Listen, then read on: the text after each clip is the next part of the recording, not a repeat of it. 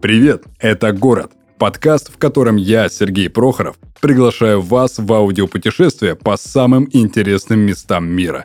Каждый выпуск ко мне приходят гости со всех уголков земного шара, чтобы рассказать личные истории о быте, культуре, повседневности и душе тех мест, в которых они живут.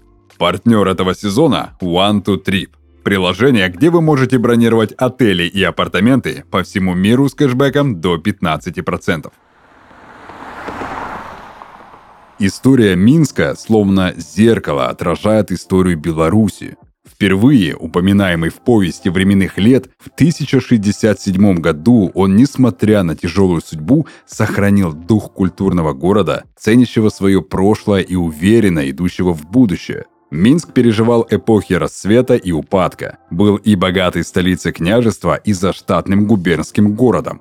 Ураганами проносились по нему войны, меняя до неузнаваемости абсолютно все, от архитектуры до национального состава жителей. Прогуливаясь по Минску, можно только удивляться тому, что всего сто лет назад на месте величественного проспекта Независимости находилась узенькая улочка с небольшими изящными доходными домами, а вдоль сегодняшней улицы Немига текла одноименная река. Сегодняшний Минск – это крупнейший город Беларуси, который ежегодно посещают десятки тысяч туристов. И несмотря на молодость архитектуры, здесь есть на что посмотреть. Итак, друзья, мы продолжаем наши аудиопутешествия по всем уголкам этого прекрасного мира. И сегодня у меня в гостях жительница Минска, которая всю свою жизнь прожила в этом прекрасном городе Беларуси, Ольга. Ольга, привет. Добрый день. Смотри, белорусы и русские очень схожи в плане ментальности, характеров и даже языка. Но у каждой нации есть свои особенности, которые можно выявить и подчеркнуть долго находясь э, с представителями той или иной нации. Какие особенности белорусов ты можешь выделить на данный момент, прожив вот столько времени а, уже в Минске? Вот 46 лет ты прожила там. Да, я родилась и прожила, собственно говоря, да, столько времени, и мне на самом деле вот сложно сказать, да, за счет того, что я всю жизнь живу с этим языком, угу. сложно сказать, вот прямо особенности отличные, да, а замечаю э, интонации, вот что интонация вот как раз у, допустим, у русских отличается от белорусов, ну, соответственно, белорусов. Угу. А еще интересно, что Беларусь, она сама по себе маленькая, и э, регионы, вот какие-то, да, какие-то области, они граничат именно вот, ну, с соседними странами. И вот те, которые близко к границе, они и приобретают, и смешиваются языки. Если центральная там э, Минская область, допустим, говорит больше на русском языке, чаще на русском языке, то уже регионы, допустим, Витебщина, которые ближе к России, они, соответственно, и говорят больше со своим акцентом таким, со своей интонацией. Букву О часто вот О окают да, то есть там используют. А если брать э, там Гомельщину, это Полишуки, угу. то они больше уже э, такой белорусский, там и Ш мягкий очень, да, то есть и какие-то чи, то есть мягкие звуки, тягучие звуки получаются. А если брать, допустим, те, которые ближе к Польше, то там идет смесь вот именно с польским языком. Это сейчас вспомнила меня э, классный руководитель в школе еще. Она преподавала как раз-таки мову и литературу белорусскую. И э, когда после летних каникул дети все съезжались, приходили в школу, она могла назвать, где бабушка живет, в, какой, в, какой, в каком районе, в какой области. То есть диалекты вот эти вот, они очень распространены. И тоже на отдыхе как-то я не распознала, допустим, я решила, что это белорусы.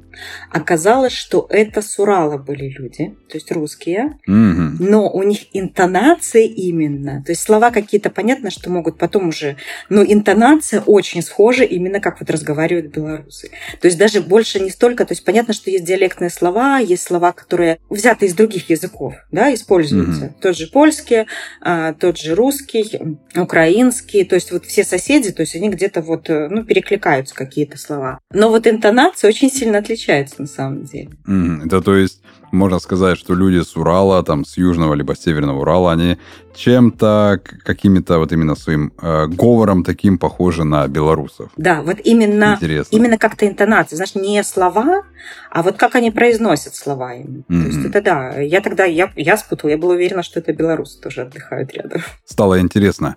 Многие ассоциируют э, белорусов именно с трактором, с картошкой и, э, естественно, с батькой, так называемым. А насколько обидно и неприятно белорусам, что их ассоциируют именно вот с бульбой и с трактором? Мне кажется, вообще э, спокойно.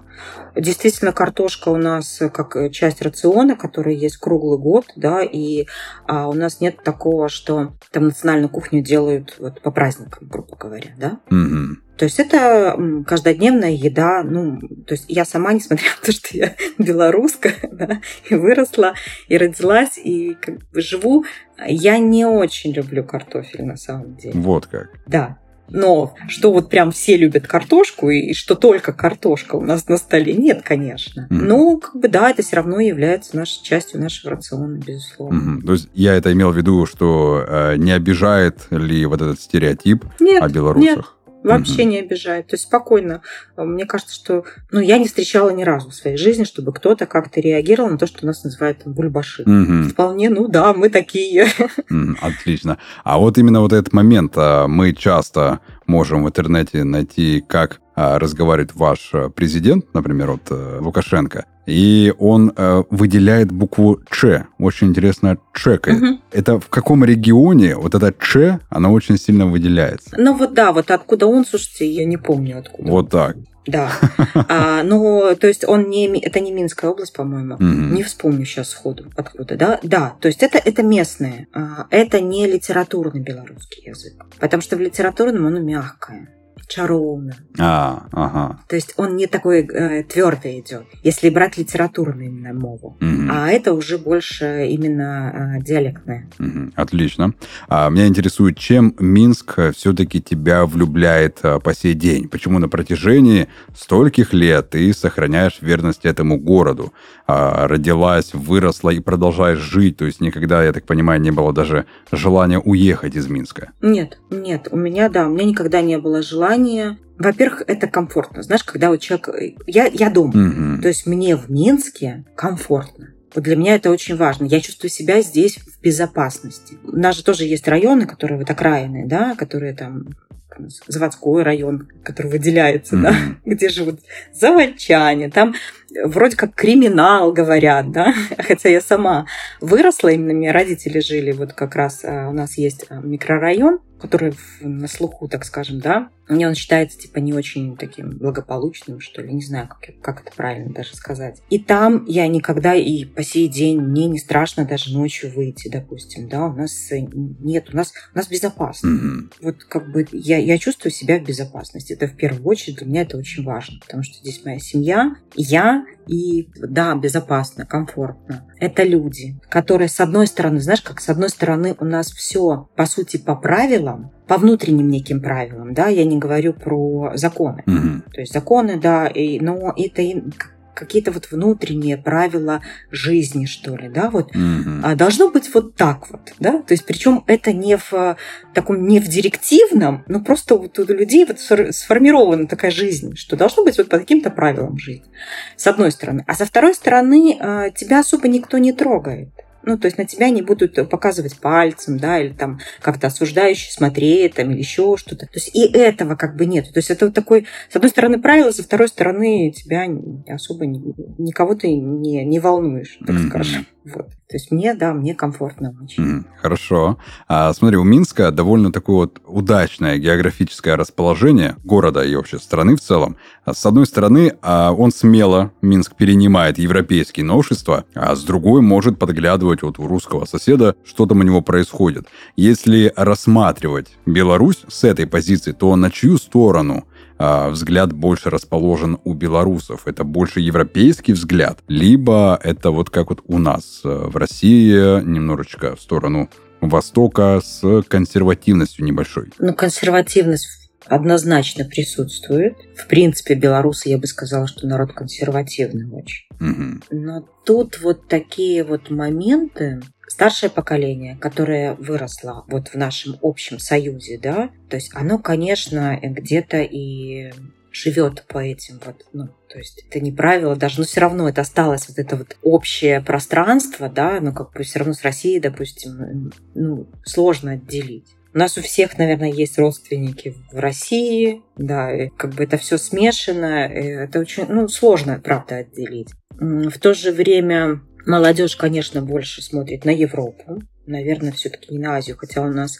очень много сейчас э, и Китай строит, да, то есть есть какие-то вот объекты, то есть китайцы приезжают из других стран, приезжают, нас приезжают учиться. Медики, я знаю, что вот э, южные страны, вот Ливан, вот тот регион, приезжают именно медицинские, поступают, как бы им, я так понимаю, что как программы оплачивает, видимо. То есть э, очень много студентов разных стран. Это есть такое, да. И, соответственно, они тоже свое что-то привносят. То есть молодежь, она сейчас очень смешанная. И она больше, наверное, все-таки на Европу. Хотя не могу сказать, что вот прям, ну вот только вот так, как нет. Вот все равно остается некая аутентичность, потому что вот сильна вот это какие-то традиции, не знаю, вот это белорусов, да, они все равно есть. Вот сейчас это не так, вот как, как в моем детстве, допустим, было, но все равно это остается. Поэтому вот явно сказать, что там молодежь смотрит туда-то, тоже не могу. Угу. То есть, конечно, смесь идет это. Конечно, есть Европа, естественно. Куда же без этого? Mm-hmm. Вот. Но все равно, мне кажется, что остается вот такая некая аутентичность. Mm-hmm. То есть молодежь желает евроинтеграцию, но с сохранением своей вот этой идентичности белорусской. Да. Да. А вот те самые происшествия, которые были в 2020 году, угу. они поменяли вообще взгляд э, более зрелого поколения на подобной евроинтеграции. То есть э, зрелое поколение встало на сторону власти, либо на сторону молодежи, которая хотела что-то поменять э, в стране. Я бы даже сказала, что вот опять же, кого называть зрелым поколением, да, какой возраст? Я подразумевал это где-то ну, после 50 примерно так, вот зрелое поколение, которое сформированное уже. Да, я поняла. Mm-hmm. А, по-разному тоже, очень по-разному, потому что есть часть, опять же, даже по областям, если брать области вот в Беларуси, допустим, а, Витебская область, она больше всегда поддерживала власть, mm-hmm. даже вот так вот территориально. Минская, она более прогрессивная, я бы сказала. Они а, были за интеграцию. Mm-hmm. Поэтому здесь э, однозначно сказать нельзя. Смотри, я вот э, немного ковырялся в интернете, искав всю информацию про Минск, и если верить путеводителям в интернете, то Минск считается одним из самых зеленых городов Европы. А, но не только же парками богат этот город, что является самым важным для посещения в Минске, вот на твой взгляд, ты прожила уже более 40 лет э, в столице Беларуси, что посмотреть, чем вдохновиться, и вот что увидеть такого, чтобы проникнуться вот этой атмосферой Беларуси? Смотри, вот сам город, он, конечно, а, был разрушен во время войны практически полностью. Угу. И если говорить про историческую часть, то она чуть-чуть сохранена, но а, очень мало. Это не Мига, это а, верхний и нижний город, это центр там, где есть действительно старая застройка, что-то реставрировали, но э, там действительно есть старые вот здания, походить по нижнему городу возле речки, там Свислочь, да, этим по закоулочкам. Там очень красиво. Это вот это когда, не знаю, приезжаешь в какие-то старые города Европы той же, да, где вот эти улочки, где брусчатка, то есть вот, вот эти вот есть, да, вот тоже у нас сохранены эти вот. Mm-hmm. Правда, они небольшие, правда, небольшие. А верхний город, там есть и костел очень старинный да, он сохранен, то есть где-то реставрировалась, ратуша там есть на, на площади Свободы. То есть это именно район Немиги, это однозначно, прям так называется, то есть там несколько таких мест а, немножко отделено, то есть верхний и нижний город, они чуть отделены, но в то же время там есть на что посмотреть, вот эти закоулочки, там красиво. Это можно взять экскурсию по, допустим, по старому. Это, это старая э, улица Карла Маркса. Э, тоже это, все это вдоль проспекта. Революционная улица, там тоже нас называют, это французские такие там, да, то есть обстановка, как во Франции, вот эти вот маленькие кафешечки, столики, вот сейчас везде цветочки, красиво, брусчаточка, и машинки не ездят. То есть это все, ну, очень приятно получается вот эта атмосфера, где тоже никто никуда не спешит. То есть там приятно походить, посмотреть, экскурсию, допустим, взять. Это тоже не проблема. Гид, который проведет, соответственно, все расскажет.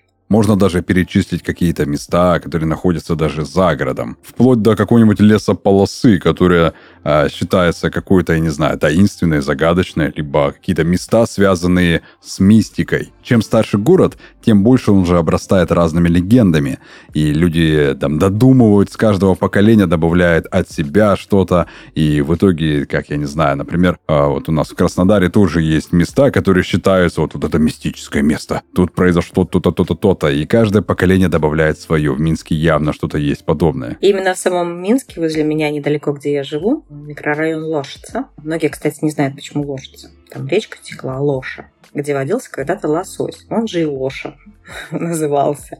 Вот, и есть Лошадский парк. Там сохранена частично, там восстанавливали, реконструкция происходила. Усадьба последнего владельца, получается, парка. Там часть парка фруктовый сад, яблоневый сад э, большой. Часть э, просто последний владелец этого имения он увлекался ботаникой, то есть там есть какие-то деревья, э, которые не свойственны, допустим, нашей полосе. Mm-hmm. Там, соответственно, есть реставрированная усадьба, есть сторожка привратника. И обрыв к реке Свислочь. Вот там есть легенда, да, что там есть белая панна, которая в свое время влюбилась не то в конюха, не то еще в кого-то, и покончила жизнь самоубийством, ага. вот с, упав с обрыва. И вроде как mm-hmm. по парку она иногда в белых одеяниях гуляет там. Вот есть такой вот у нас недалеко от меня парк mm-hmm. с таким мистическим уклоном.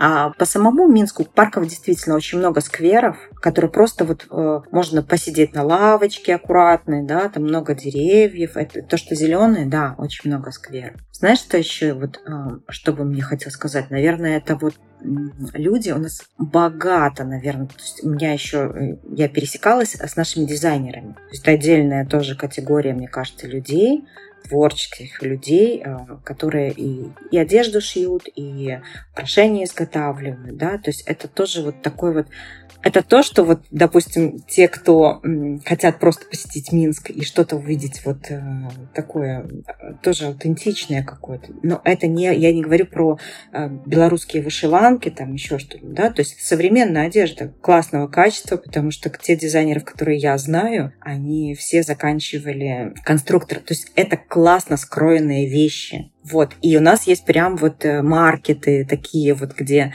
собираются, собираются, они продают свою. Есть э, места. То есть я думаю, что женская аудитория это тоже будет очень интересно. Я даже тут добавлю такой момент. Я когда э, раньше в детстве жил на севере, у нас была так называемая белорусская ярмарка. Вот все, кто примерно вот жил в моем таком поселке, они все одевались только на белорусской ярмарке. Суть в чем? Это такой был некий рынок крытый, и там торговали всегда белорусы. Они с Белоруссии привозили одежду. Это джинсы были, а там вот в конце 90-х, начало нулевых а, джинсы было сложно найти, а на севере так вообще беда.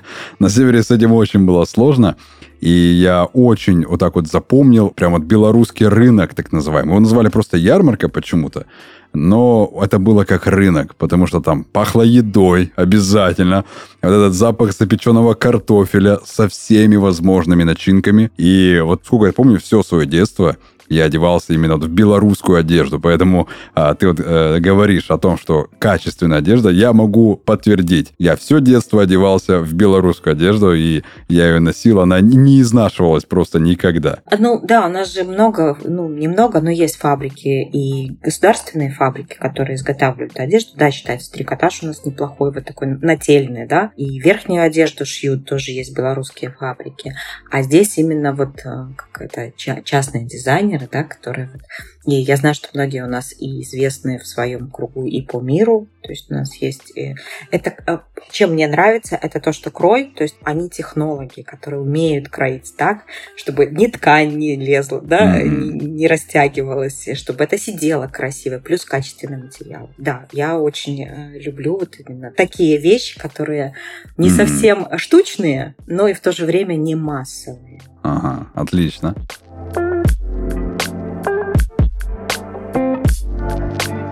Добро пожаловать в рубрику «Невероятные отели». В ней мы с партнером нашего подкаста, приложением One to Trip, собрали истории о самых интересных отелях со всего мира.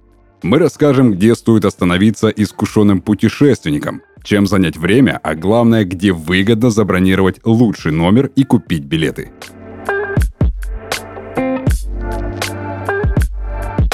Следующая остановка – Трихотел в Швеции – он расположен среди высоких скандинавских сосен на севере страны.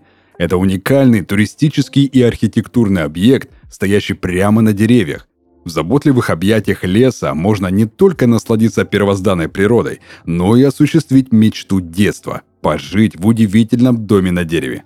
Владельцы отеля Кент и Брита когда-то имели скромный пансион вблизи городка Харадс, но бизнес приносил лишь одни убытки – в момент, когда предприниматели решили закрыть нерентабельное заведение, к ним обратился местный режиссер и попросил построить на дереве дом для декорации. Домик, придуманный Бритой, получился невероятно уютным, а главное, совершенно экологичным. Так появилась идея создать целый отель, состоящий из домиков на деревьях. Каждый из них имеет уникальный дизайн, например, в виде небольшого угла, капсулы или летающей тарелки – Любителям оригинальных архитектурных решений стоит выбрать номер «Зеркальный куб». Его стены с внешней стороны выполнены из зеркал, а сам дом имеет форму квадрата. В зеркалах отражаются высокие сосны и пасмурное небо Северной Швеции. Семьям с детьми подойдет номер «Птичье гнездо». Его фасад декорирован природными материалами, похожими на небольшие ветки. Со стороны кажется, что домик парит в небе – Пребывание в таком номере точно запомнится на всю жизнь. Еще один фантастический объект на территории отеля – домик НЛО. Он построен в виде подвижной летающей тарелки. Внутри гостей ждет космический мир со звездным небом на потолке. Само проживание в домиках на деревьях уже можно считать достойным развлечением. Однако хозяева отеля позаботились о том, чтобы гостям было чем заняться в любое время года – для любителей активного отдыха Трихотел предлагает летнюю и зимнюю рыбалку, конные и пешие прогулки по окрестностям, катание на собачьих упряжках, прокат лыж, снегоходов и велосипедов, рафтинг и спокойные сплавы по местной речке. Благодаря тому, что отель находится всего в 60 километрах от северного полярного круга, недалеко от Трихотел можно наблюдать северное сияние. Вечером гости могут посетить местный ресторан, в котором прекрасно готовят блюда скандинавской кухни, а перед сном постояльцам отеля предлагают расслабиться в лесном спа-комплексе. А чтобы быстро организовать путешествие и забронировать номер в Трихотел со скидкой, воспользуйтесь приложением One to Trip. В приложении можно удобно оплачивать зарубежные бронирования картами любых российских банков. Течение пяти дней после покупки билетов в приложении One to Trip доступны скидки на отели до 37%, а также кэшбэк до 15% за каждое бронирование. Его можно потратить на новые путешествия. One to Trip – это отели и апартаменты по России и за рубежом. Авиа, ЖД и автобусные билеты, аренда авто, экскурсии – все, что нужно для путешествий в одном приложении. Ссылка в описании.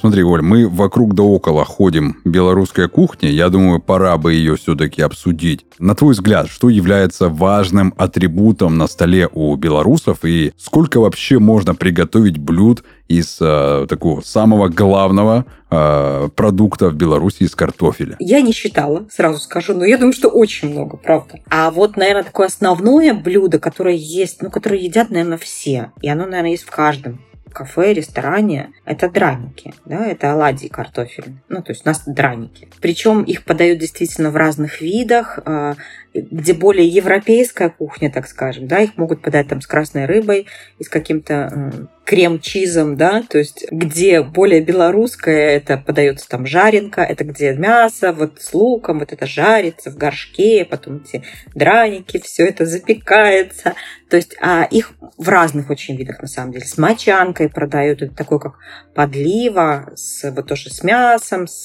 там, не знаю, с колбасками домашними. Ну, то есть это все, всего очень много и все очень сытно. То есть это, ну, вот, наверное, драники, пожалуй, это вот та еда, которая есть, ну, которую едят все. Едят что в ресторанах, что дома. А, еще вот эти драники, которые у нас их называют часто колдуны. Ага, слышал такое. Это оладьи, фаршированные внутри с мясом. Mm-hmm. Причем тоже а, важно уточнить, допустим, если где-то в кафе, как их приготовить, потому что они везде будут разные. И называться могут по-разному, да, могут э, картофельные оладьи там с мясом, угу. и драники с мясом, и, и деруны называют у нас их, то есть, э, ну, по-разному на самом деле, но не менее вкусно это тоже. Угу. А так из картошки, ну, правда, это столько всего готовят у нас. Картошка, да, в обиходе все-таки у белорусов она присутствует в таком, в полном объеме, так скажем. А вот такой момент. На самом деле ли Минск, он на улицах э, максимально чистый? Как его все-таки описывают многие журналисты и блогеры, которые рассказывают про Беларусь?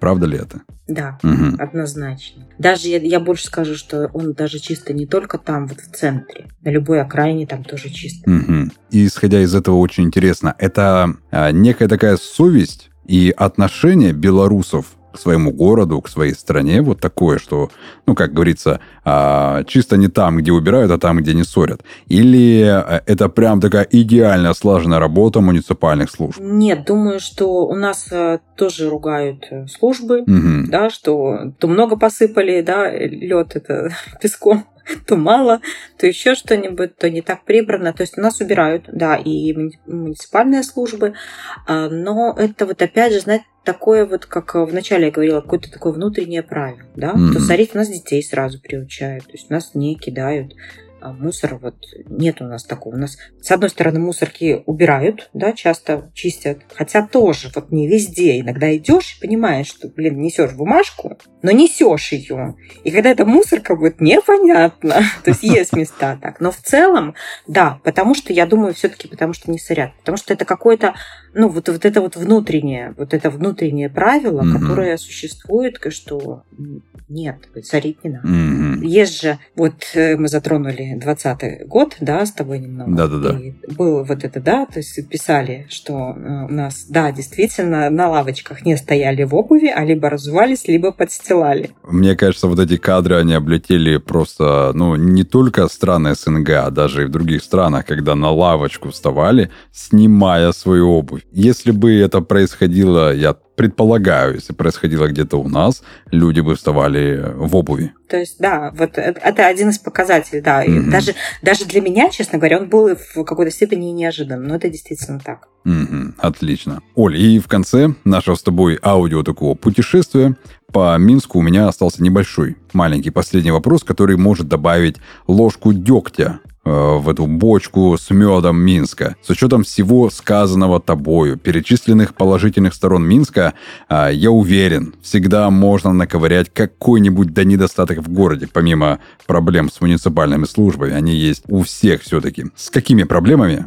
явно столкнется каждый, кто послушает этот выпуск, вдохновится этим городом и решит приехать, например, просто изучить этот город, либо переехать на совсем. Вот, например, какой-нибудь э, житель России решит решит все-таки, все, я еду в Минск, ждите меня. Какие проблемы его будут ждать на первых порах? А если, допустим, говорить о тех, кто бы переехал жить, это опять-таки вот эти вот э, правила. То есть, если у человека, допустим, есть бизнес, то это будет все по правилам. Mm-hmm. Потому что это будет отслеживаться все и налоговыми службами. Да? То есть у нас в этом плане у нас где-то даже трудно вести бизнес. Mm-hmm. Не удастся, допустим, приехать и без вида на жительство там, или без, ну, без разрешения вот прям находиться.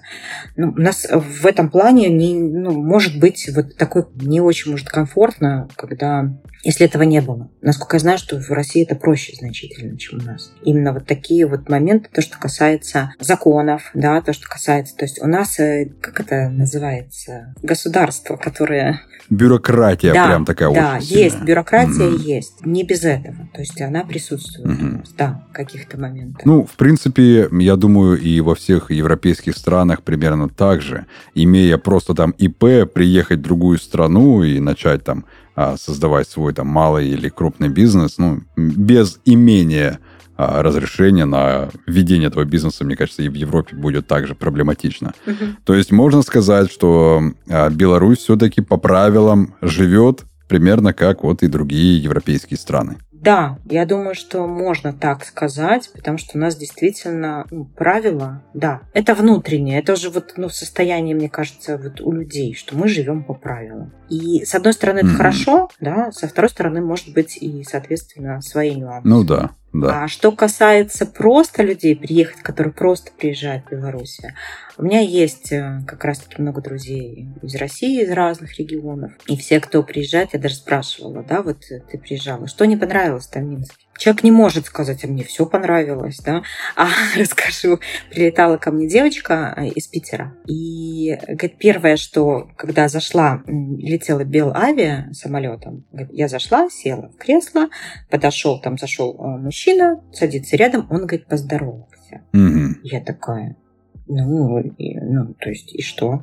У нас никто не здоровается. Я не обращала на это внимания, правда, потому что это происходит как-то автоматически, наверное. Mm-hmm. А там буквально через какое-то время я ехала в поезде в другой город, в Минске. И да, я действительно отметила, о, точно, здороваются, да, и все, ну, это, это на автомате происходит. То есть все-таки вот эта вот вежливость, она тоже присутствует. Mm-hmm. То есть я не могу сказать, что, допустим, а, Минск, что а, в городе, ну, прям вот все улыбчивые, да, нет, идешь, в основная масса, она не очень улыбчивая, они в себе больше все. Но в то же время вот эта вежливость, некая такая вот базовая вежливость, она присутствует, да, у нас здоровится, у нас благодарят. Mm-hmm. То есть она была поражена не только чистотой, вот то, что мы говорили, что она говорит, вау, ну, то есть, ну, ну реально чисто. Но и вот этим вот какой-то вот такой вот, это даже не душевность, не могу сказать, что это душевность такая, потому что народ и время тяжелое сейчас, в принципе, у всех, и народ немножко такой закрытый, сами по себе мы не такие вот прям вот, как есть радушные говорят, да, то есть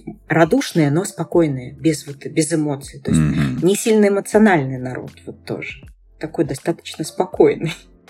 Вот, но действительно вежливый. Отлично. Оля, спасибо тебе за это аудиопутешествие, за твои рассказы. Это было очень познавательно и интересно. В конце я бы хотел, чтобы а, нашим слушателям ты что-то дала, какое-то напутствие, полезную какую-то информацию, либо, может, какую-то народную мудрость белорусскую, но при этом сказанную именно на белорусском языке. Поважанные слухачи, запрашаю вас у цудоўны горад Менск. Вам дакладна тут будзе комфортно, смачна и прыемна воку.